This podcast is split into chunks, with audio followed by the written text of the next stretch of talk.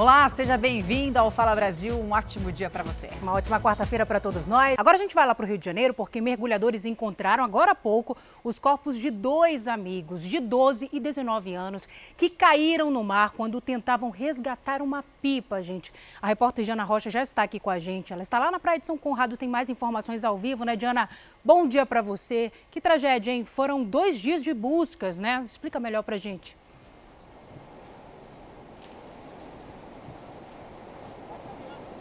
Exatamente. Bom dia para você, bom dia a todos. Uma tragédia.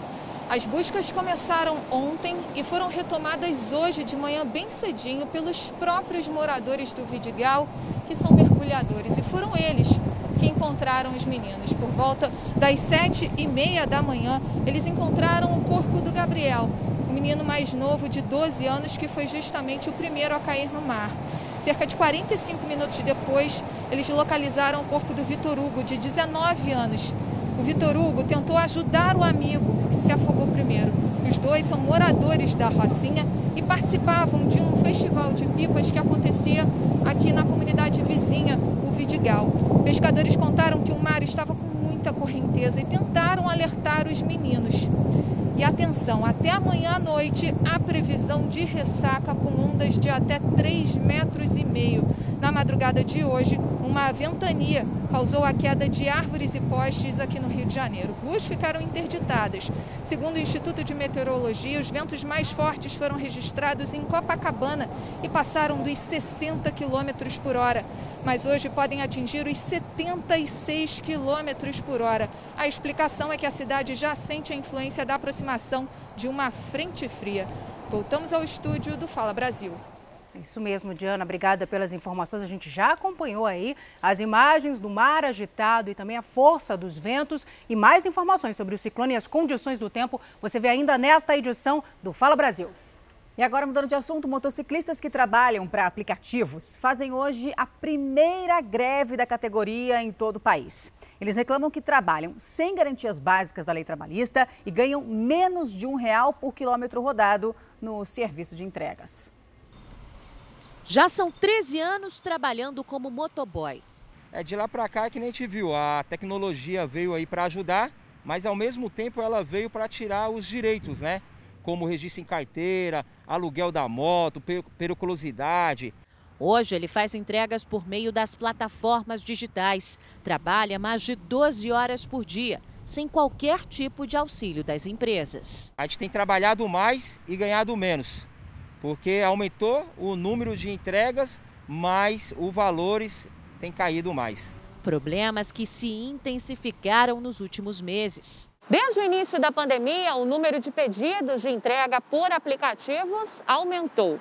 Mas nessa conta, os entregadores que estão nas ruas todos os dias não foram beneficiados. Uma pesquisa mostrou que eles aumentaram as horas trabalhadas e até perderam renda.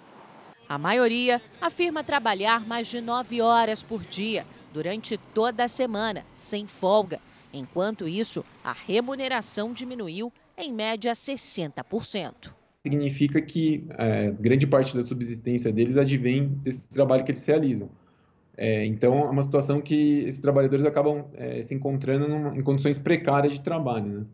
O estudo também concluiu que de cada 10 entrevistados, seis não teriam recebido nenhum apoio da plataforma para diminuir os riscos de contaminação pelo novo coronavírus durante as entregas. Medida já contestada pelo Ministério Público do Trabalho. Foram juizadas três ações civis públicas aqui em São Paulo, com abrangência nacional, é, requerendo que as empresas é, adotassem algumas medidas, como fornecimento de álcool em gel, máscara, orientações para os trabalhadores.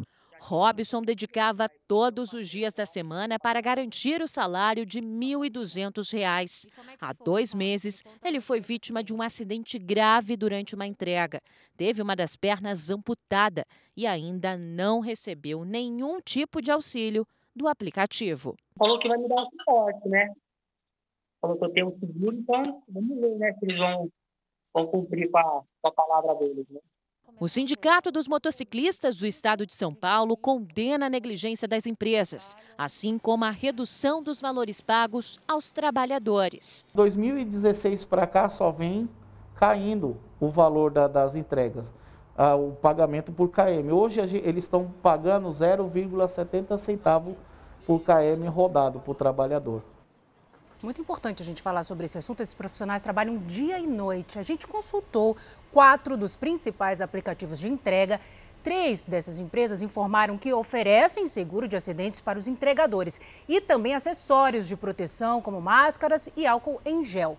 Uma das empresas disse que também disse também que os motoboys podem comprar esses produtos e pedir o reembolso. Como a gente falou, esses entregadores fazem hoje, portanto, a primeira greve nacional né, contra as empresas de aplicativo. O repórter Lucas Carvalho acompanha essa paralisação em São Paulo, pelo menos, né, Lucas? Bom dia para você. Como é que está a situação por aí? Eles já estão concentrados, né? A gente vê nas imagens.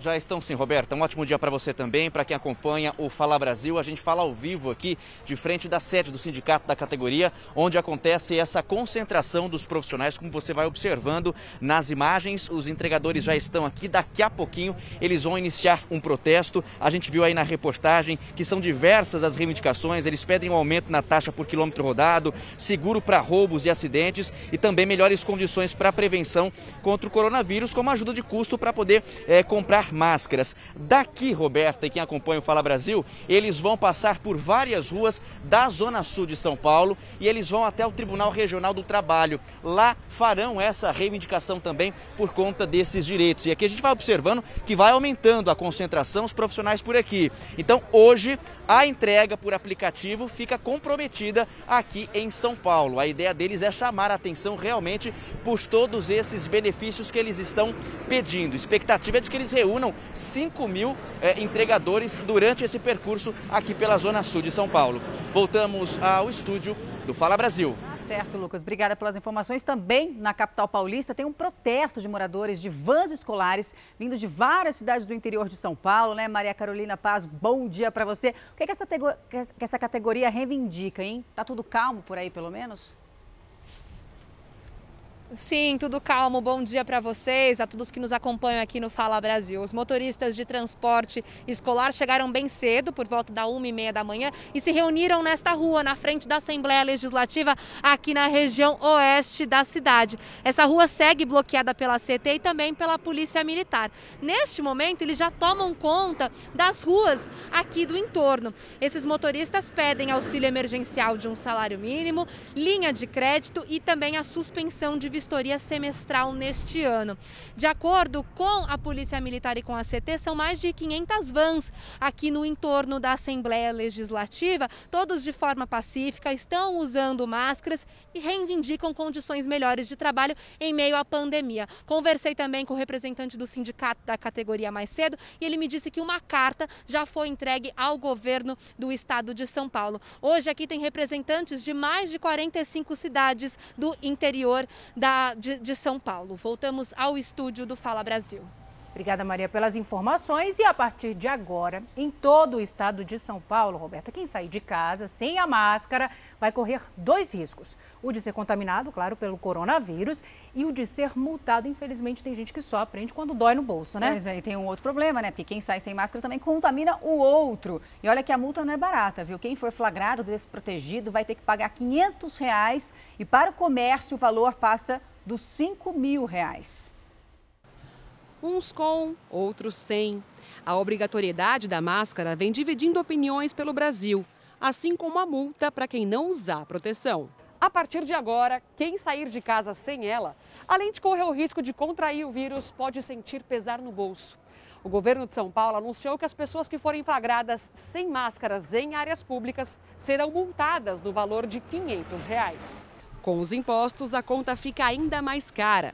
R$ 524,59.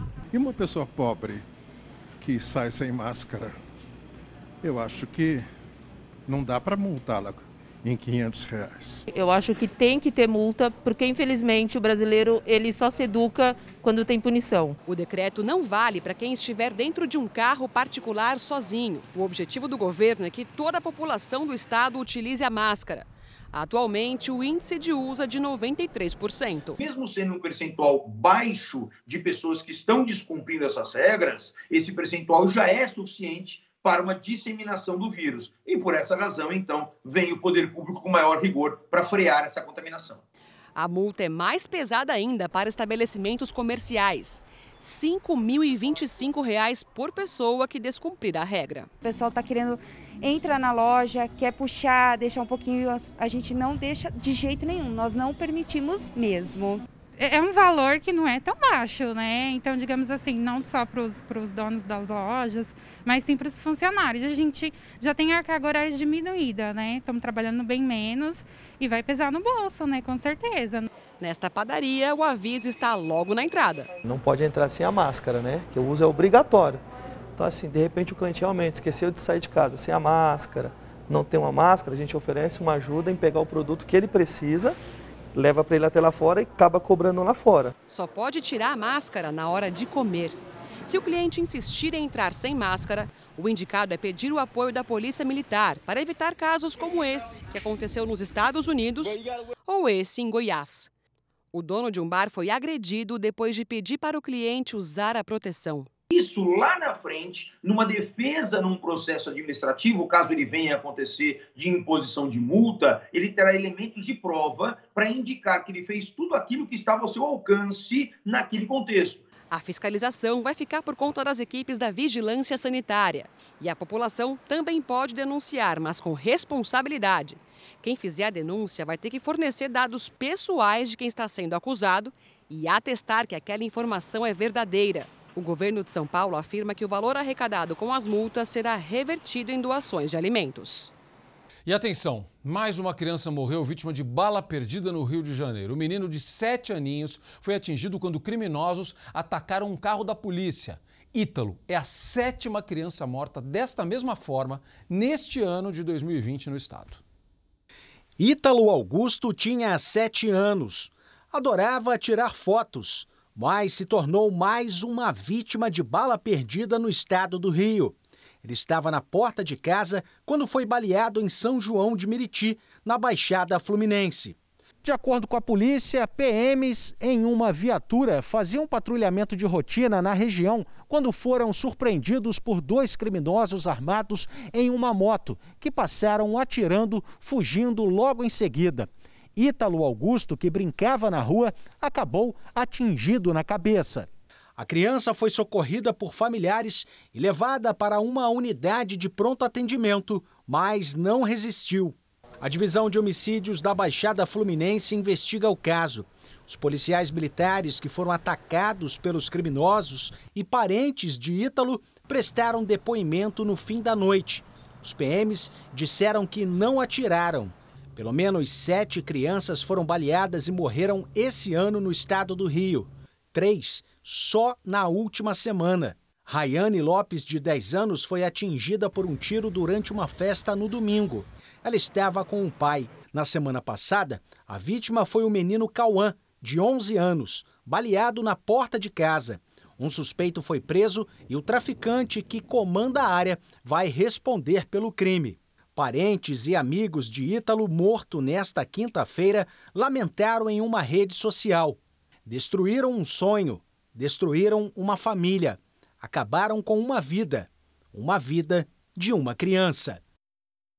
Os rostos da violência do Rio de Janeiro, né? Ainda no Rio, o Ministério Público vai investigar denúncias de alunas que sofreram assédio de professores em uma escola particular na Baixada Fluminense. Esse caso veio à tona depois que relatos começaram a ser divulgados em redes sociais. Seis professores já foram demitidos. No começo parecia uma simples brincadeira ou algo sem maldade. Ele começava a passar a mão no cabelo, reparar o cabelo, reparar a blusa do colégio. Outras ações começaram a chamar minha atenção, como passar no corredor entre as cadeiras e as partes íntimas encostarem, ou no braço ou na mão. O contato começou em sala de aula, mas a relação que deveria ser de acolhimento e respeito ultrapassou as paredes do ambiente escolar. E foi por meio das redes sociais que mensagens de assédio ou inapropriadas de um professor para uma aluna começaram a acontecer. Na época, a vítima tinha apenas 16 anos. Depois, as investidas do mesmo professor foram mais intensas. Ele começou a me chamar no privado. E ele comentava fotos do tipo gostosa, linda, que sorriso bonito. Ele me chamou de ninfeta. No mesmo ano, uma outra estudante passou por uma situação ainda pior. Quando ele se levantou e eu também para sair da sala, ele se posicionou na minha frente, me pegou na minha cintura e me deu um beijo. Na boca. A coragem veio depois que uma página anônima em uma rede social começou a expor relatos de assédios de professores com alunas. Uma das estudantes printou uma mensagem do professor para ela. Uma outra vítima publicou um áudio que teria sido enviado por um professor. Tô imaginando o ambiente. Fazer o quê? O Ministério Público abriu um inquérito civil para apurar os casos. Nós fomos até uma das escolas mencionadas na página. Ao todo, seis professores já foram demitidos. Teve professor que ficou simplesmente calado, né, um pouco com, com cara de assustado, outros pediram desculpa, né, outros né, citaram que talvez a carreira tenha acabado. A instituição afirma que nunca recebeu nenhum tipo de denúncia por parte das alunas, mas que já está tomando providências para que situações como essas não se repitam.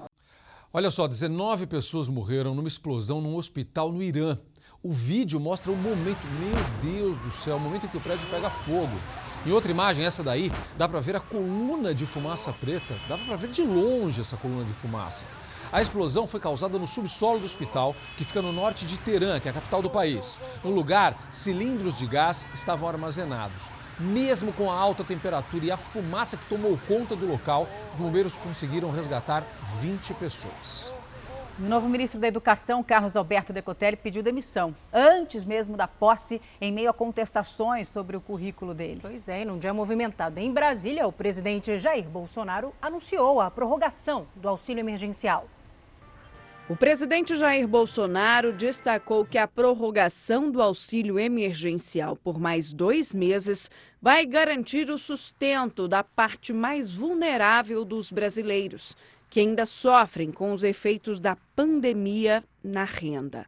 Obviamente, isso tudo não é apenas para deixar a economia funcionando, viva, mas também para dar o sustento a essas pessoas. Nós aqui que estamos presentes sabemos que 600 reais é muito pouco, mas para quem não tem nada, isso é muito. São mais duas prestações e nós esperamos que ao final dela a economia já esteja reagindo para que nós voltemos à normalidade o mais rapidamente possível, obviamente, sempre tomando cuidado com o bem maior de todos nós, que é a nossa vida. Aproximadamente 60 milhões de brasileiros devem receber as próximas parcelas do auxílio emergencial. É o mesmo grupo de trabalhadores informais, autônomos, desempregados e também microempreendedores beneficiado anteriormente. Não vai ser necessário fazer um novo cadastro. A ideia do governo é escalonar esse pagamento para que essas pessoas sejam atendidas pelo maior tempo possível. Seriam quatro parcelas em dois meses. Uma de 500 reais no início de julho, outra de R$ 100 no fim do mês. No início de agosto, uma de 300 e no fim de agosto, a última de mais 300. Mas os valores e as datas ainda serão confirmados. Quem ainda não solicitou o benefício precisa correr. O último dia para novos pedidos é amanhã.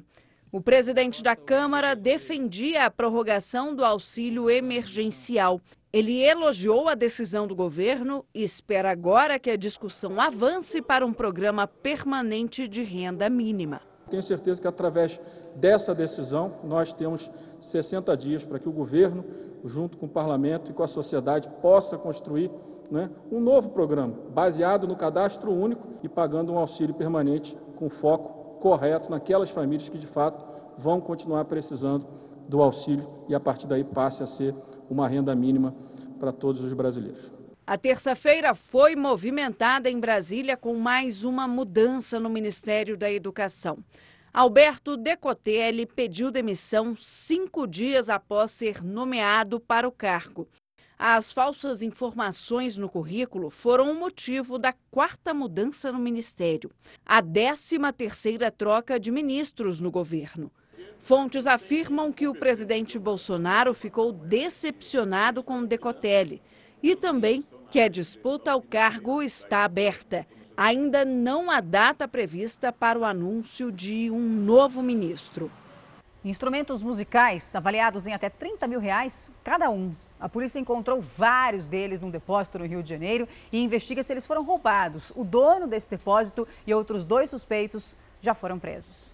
Estes instrumentos musicais, que seriam o sonho de qualquer banda, foram apreendidos pela Polícia Civil num depósito. Os agentes investigam uma quadrilha que aplica golpes online na região de Jacarepaguá, zona oeste do Rio. Um saxofone novo, como esse, por exemplo, pode custar até 30 mil reais. Tudo começou com um anúncio na internet. Um músico negociou a venda de um saxofone por R$ 7.500 mas ao chegar ao local combinado para fechar o negócio, foi rendido por dois homens armados. Pouco tempo depois, os criminosos anunciaram o mesmo instrumento nas redes sociais por 5 mil reais.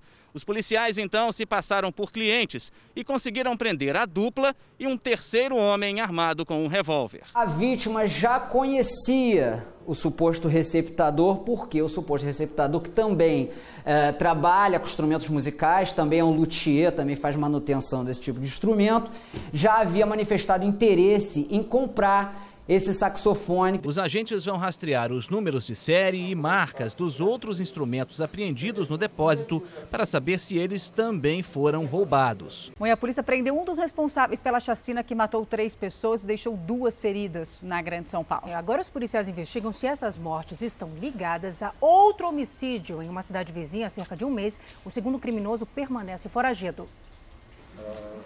Gerson Silva foi preso menos de 24 horas depois do crime. A polícia chegou até um dos atiradores depois que ele foi reconhecido pelas vítimas. A descrição que nós tínhamos, fizemos um levantamento no banco de dados que nós temos aqui de fotos. As pessoas vieram, reconheceram fotograficamente um possível autor. Durante a ação, Gerson e o segundo suspeito teriam dito às vítimas que eram policiais mas essa versão já foi descartada pela investigação. O crime que terminou com a vida de três jovens aconteceu em uma comunidade de Imbuguaçu, na Grande São Paulo.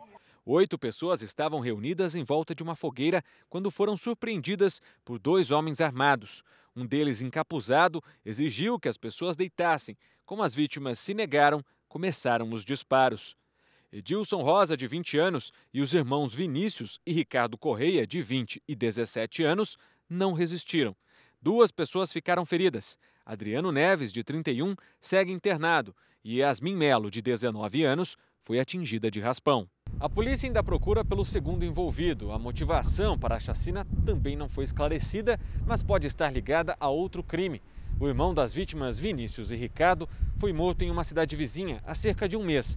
A polícia investiga se essas mortes podem estar relacionadas. Esta foi a quarta chacina no estado de São Paulo neste ano. Ao todo, 15 pessoas morreram, sete na capital paulista, três na região metropolitana e cinco no interior do estado. Agora a gente volta a Brasília ao vivo com a Vanessa Lima para falar sobre um acidente que aconteceu agora de manhã com a segurança da equipe do presidente Jair Bolsonaro. Vanessa, explica melhor para a gente o que aconteceu por aí. Bom dia. Olha, o primeiro carro do comboio de segurança presidencial, quando foi entrar aqui na garagem do Palácio do Planalto, acabou batendo no meio-fio. Dois seguranças estavam neste veículo, inclusive um deles acabou se machucando, teria batido com a cabeça no para-brisas. O presidente Jair Bolsonaro estava em um dos veículos logo atrás e ele fez questão de descer para acompanhar o resgate de um desses seguranças. Inclusive, ele foi socorrido pelos profissionais profissionais que trabalham na ambulância que segue o comboio presidencial. Olha, o ministro do Meio Ambiente, Ricardo Salles, também acompanhou ao lado do presidente Jair Bolsonaro o resgate deste segurança, porque ele tinha agenda com o presidente às 9 horas da manhã. Esse acidente foi um pouquinho antes das 9 da manhã, logo aqui na entrada do Palácio do Planalto. Volto aos estúdios do Fala Brasil. O Tribunal Superior Eleitoral determinou o retorno à fase de produção de provas de ações que pedem a cassação da chapa Bolsonaro-Mourão. Vanessa Lima, mais uma vez, bom dia para você. Qual é o argumento para o pedido de cassação, hein? Bom dia. Um suposto benefício à chapa vencedora das eleições presidenciais de 2018. Segundo duas coligações partidárias autoras das ações, um grupo de hackers teria então invadido uma página de mulheres contrárias a Jair Bolsonaro. Depois da invasão, ficou parecendo que elas eram apoiadoras do então candidato. O presidente Bolsonaro e o vice Mourão negam qualquer envolvimento. Será feita uma perícia para identificar quem hackeou o grupo. E uma outra informação importante aqui de Brasília é a seguinte: o governo prorrogou por 30 dias a restrição da entrada de estrangeiros em nosso país como forma de combate à proliferação do coronavírus. Entre as exceções estão estrangeiros com residência fixa ou que trabalham no Brasil. Voltamos ao estúdio do Fala Brasil. Obrigada, Vanessa, pelas informações. Um ótimo trabalho por aí. Agora vamos a Belém do Pará, minha terra, porque hoje vão reabrir as portas dos restaurantes por lá depois de mais de 100 dias, né, Flávia Araújo? Um ótimo dia para você. Claro que existem regras para isso, né? Quais são essas regras? As regras para reabertura? Olá, bom dia para você, bom dia para todo mundo. Olha, a ocupação máxima deve ser de 40% da capacidade total, viu? E está proibido o serviço self-service, em que a comida fica exposta ali no restaurante. Os horários de funcionamento serão das 11 da manhã até as 3 da tarde e das 7 da noite até as 11. Por enquanto, estabelecimentos em praias, balneários, ilhas e clubes vão continuar fechados. Segundo a Secretaria Municipal de Saúde, Belém já teve mais de 19 mil casos confirmados de Covid-19 e quase 1.900 mortes. Voltamos ao estúdio do Fala Brasil. Obrigado. Olha, já em Florianópolis, Santa Catarina, permitiu a reabertura de galerias, shoppings e academias com novas regras. Funcionários serão testados e o objetivo, neste caso, é isolar rapidamente possíveis infectados. Também foram definidas normas de desinfecção mais rigorosas, inclusive para as academias. A prefeitura informou ainda que vai oferecer quartos de hotéis para quem não consegue se isolar da família em casa. Olha só, ter espaço em casa nunca fez tanta falta como agora. Afinal, é com a quarentena, quase todas as atividades estão sendo feitas no mesmo local, né, Roberta? É, os apartamentos, as casas viraram escritório, academia, sala de aula, tudo junto, né? Por isso, desde o começo do isolamento social, cresceu a procura por imóveis maiores, inclusive casas. Magda está entrando em uma nova casa depois de meses trancada em um apartamento com duas filhas e o cachorro faltou espaço para tanta atividade no antigo imóvel. Precisava de sol, de espaço para o cachorro, principalmente para a gente poder fazer esporte na casa, poder tomar banho de sol, pegar sol, porque a gente fica o tempo todo dentro do apartamento, não tem nadinha de sol e a gente realmente sente muita falta do sol. A busca por mais espaço tem sido uma tendência desde o início do isolamento social. Um levantamento feito por um dos maiores portais imobiliários do país mostra que a procura por imóveis com varanda cresceu 128% em maio. Seja para alugar ou comprar, as pessoas também estão atrás de casas com quintal. Quase dobrou o interesse por este tipo de imóvel. Tem uma tendência sempre as pessoas quererem imóveis menores, mais próximos do, do escritório, para pegar menos trânsito, mas a partir do momento que cresce varanda ou quintal, você vê que é, possivelmente as pessoas estão migrando para trabalhar em casa então, querem ter mais espaço para se sentir mais livre, para ter mais conforto, para crianças brincarem. Por isso que você vê esse aumento nesse tipo de busca. Mais espaço, inclusive para trabalhar. A procura por imóveis com um escritório ou um quarto que possa ser transformado em local de trabalho cresceu 83% em maio em relação ao mesmo mês do ano passado. É mais gente que pretende continuar em home office. É o caso da Vanessa. Ela e o marido vinham improvisando um escritório na mesa da sala e agora estão buscando um novo apartamento e com varanda. Trocar o ambiente, mudar, um espaço maior. Senão a gente acho que pira, né? Ficar preso o tempo todo 24 horas não é fácil. A nova tendência pode significar mais gastos, já que esses apartamentos e casas costumam ser maiores mas esta consultora imobiliária considera a mudança um investimento em qualidade de vida. Eu acho que esse período que ficou todo mundo confinado mesmo, né? Então eles estão vendo que o espaço é importante, que precisa cada um ter o seu espaço mesmo e, e para poder sobreviver melhor, né, dentro da própria casa. Olha esse golpe aqui. Oito pessoas foram presas numa operação policial aqui em São Paulo. Elas mantinham um site que prometia vender eletrônicos por até metade do preço. Mas, na verdade, funcionava como uma armadilha para pegar o dinheiro das vítimas. Este casal recebeu voz de prisão em casa, uma mansão no interior de São Paulo, avaliada em 3 milhões de reais, com piscina, sala de jogos e academia. A polícia acredita que o imóvel foi comprado em um esquema de lavagem de dinheiro. Na garagem, um carro de luxo que chega a ser vendido por meio milhão de reais. O veículo foi apreendido. Os agentes também estiveram nesta loja de autopeças, que, segundo as investigações, dava calote nos clientes e faturava milhões. Uma prática comum entre empresas da mesma organização criminosa. De acordo com os investigadores, mesmo tendo o produto, as empresas não entregavam as encomendas, que geralmente eram feitas pela internet. A quadrilha ficava com o dinheiro dos clientes e comprava bens de luxo. É um momento de isolamento social, onde muita gente está em, em suas casas, né, é, o consumo aumenta por, pelo, por, meios remotos. Né? Então, por meio de, de, de anúncios em grandes veículos de comunicação, compra por telefone, compra por internet, por aplicativos. E o que, que acontece? Esses criminosos acabaram vendo, inclusive nesse momento, né, a oportunidade de potencializar seus negócios. Né? Oito pessoas foram presas e duas estariam foragidas no exterior. O prejuízo das vítimas do golpe ainda está sendo apurado. A polícia pediu à justiça que os bens apreendidos na operação sejam confiscados.